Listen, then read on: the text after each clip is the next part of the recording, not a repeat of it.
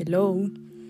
El día de hoy quiero hablar de uno de mis artistas favoritos de todos los tiempos. Desde chiquita, Keith Haring me atrapó.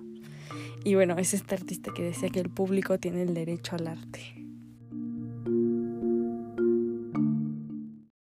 El contexto de este artista es los ochentas en Nueva York. Y en esta época había muchísimos artistas en esa ciudad. Eh, la fábrica de Andy Warhol estaba todo. Em, y bueno, Keith Haring era amigo de justo de Andy Warhol, de Jean-Michel Basquiat, y frecuentaba estas fiestas en, en la fábrica.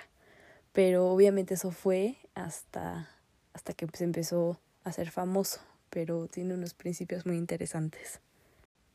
Keith Haring desarrolló su arte en una ciudad que estaba llena de white walls, white lines and white people paredes blancas, líneas blancas y gente blanca. Y obviamente él es un artista blanco, pero tuvo mucha influencia y tuvo mucho impacto en artistas tanto latinos como negros y en verdad hizo el mundo del arte un mundo mejor. En esta época, aunque el, mundo se empezaba a abrir, seguía siendo especialmente en el arte conformado de gente blanca y particularmente de hombres blancos. No se habría grupos minoritarios y la idea del high art, del arte alto, estaba muy establecida en términos de quién creaba el arte y qué arte se iba a los museos.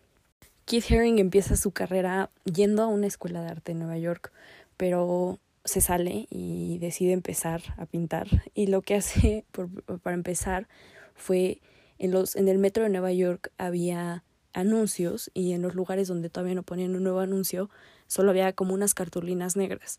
Entonces compraba gises y iba y escribía y dibujaba en, en esas cartulinas negras. Y obviamente la gente quería verlo y, había mucha gente que se paraba a verlo y a preguntarle qué qué onda. Y él regalaba de que pins y estampitas de, de su arte.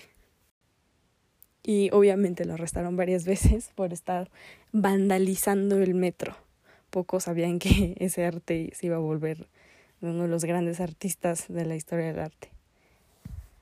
Empezó a volverse mucho más popular y ya no solo pintaba en la calle y en murales, eh, abrió una tienda que se llamaba Pop Shop, en donde vendía pósters y playeras y gorras y las vendía a un precio accesible, o sea, de que una playera de 20 dólares eh, con su arte en ella. Y él mismo, o sea, si buscas fotos de él, encuentras fotos con su propia eh, mercancía.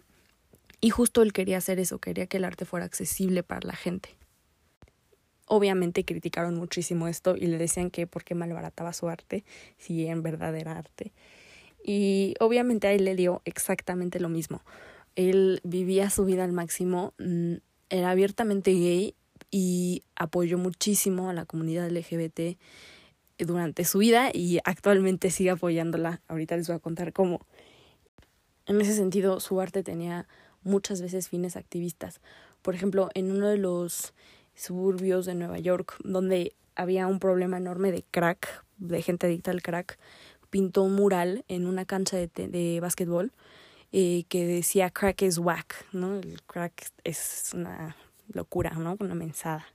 Y entonces, eh, obviamente cuando lo hizo, lo arrestaron, fue todo un, un problema porque estaba analizando el parquecito y actualmente es uno de los orgullos de, ese, de esa parte de la ciudad y, y la gente no lo, no lo ha rayado ni lo ha quitado porque significó mucho para la comunidad en ese momento.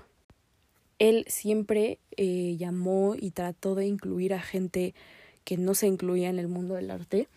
Eh, trató de darle un espacio en el high art, al street art, al arte de calle. Y, y él reconocía el valor que este tipo de arte tenía, ¿no? Y obviamente al ser amigo de Basquiat y de Warhol, eh, pudieron eh, impulsar mucho este movimiento juntos em, y, y, darle una voz a todos estos artistas que existían en Nueva York y que siguen existiendo al día de hoy. Y bueno, tristemente Keith Haring se murió muy joven, a los 31 años, y fue por, eh, por complicaciones de VIH. como les había dicho, fue abiertamente gay y abiertamente ayudó y advocó por la causa LGBT y particularmente por la lucha contra el VIH. en los ochentas fue esta pandemia que muchas veces no, no reconocemos como pandemia, como lo que estamos viviendo ahorita del coronavirus, ¿no?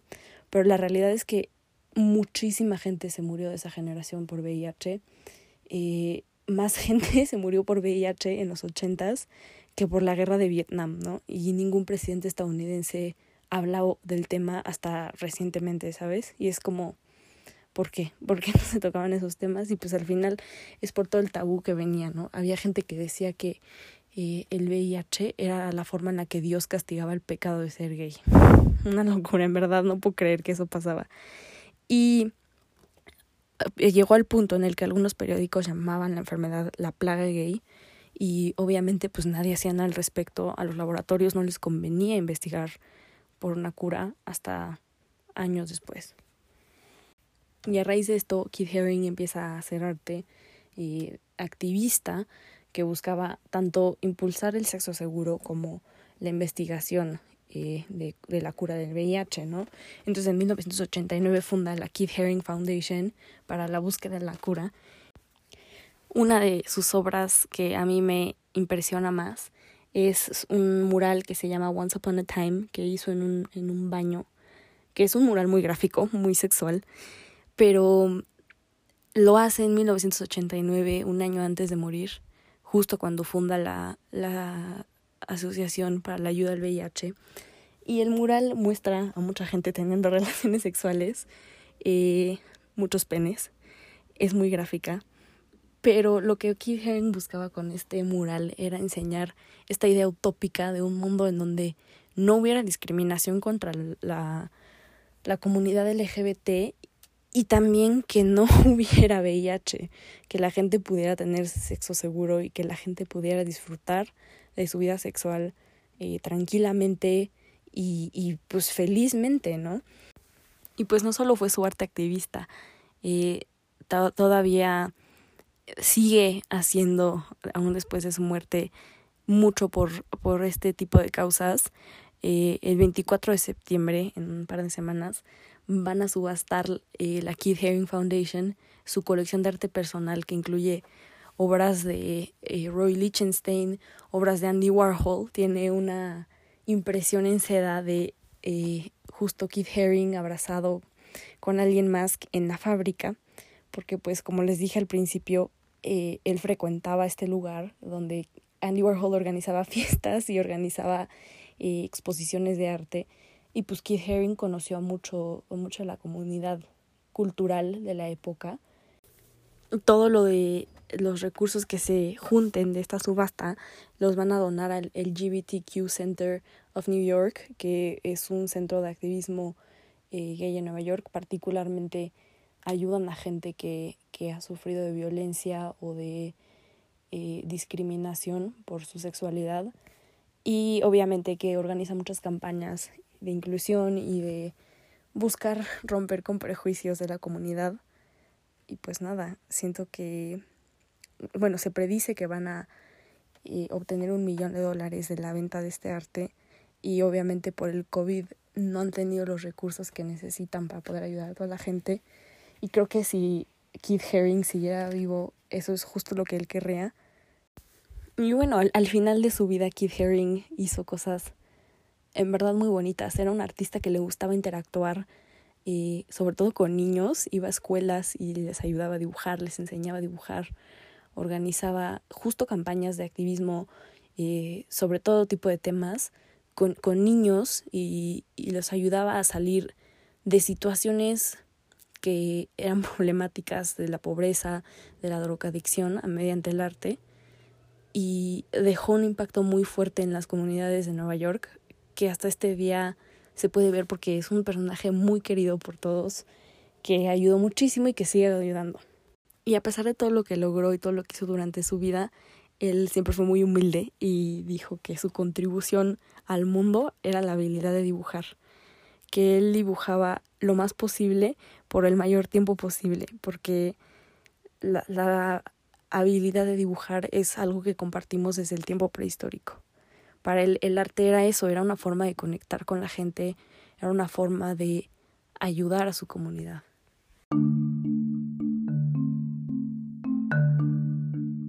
Y pues eso, si quieren saber más sobre él, vayan a ver mis posts en Instagram. Estamos platicando justo de él y de todo lo que hizo por la comunidad LGBT particularmente. Un gran tipo que fue muy valiente para su época, que ha ayudado e inspirado a muchísimas personas y cuyo arte es en verdad muy fuerte, impresionante y que nos sigue ayudando en muchas maneras. Pero bueno, como siempre quiero que me digas qué opinas y pues nada, lánzate a mi Instagram a ver lo que comentamos.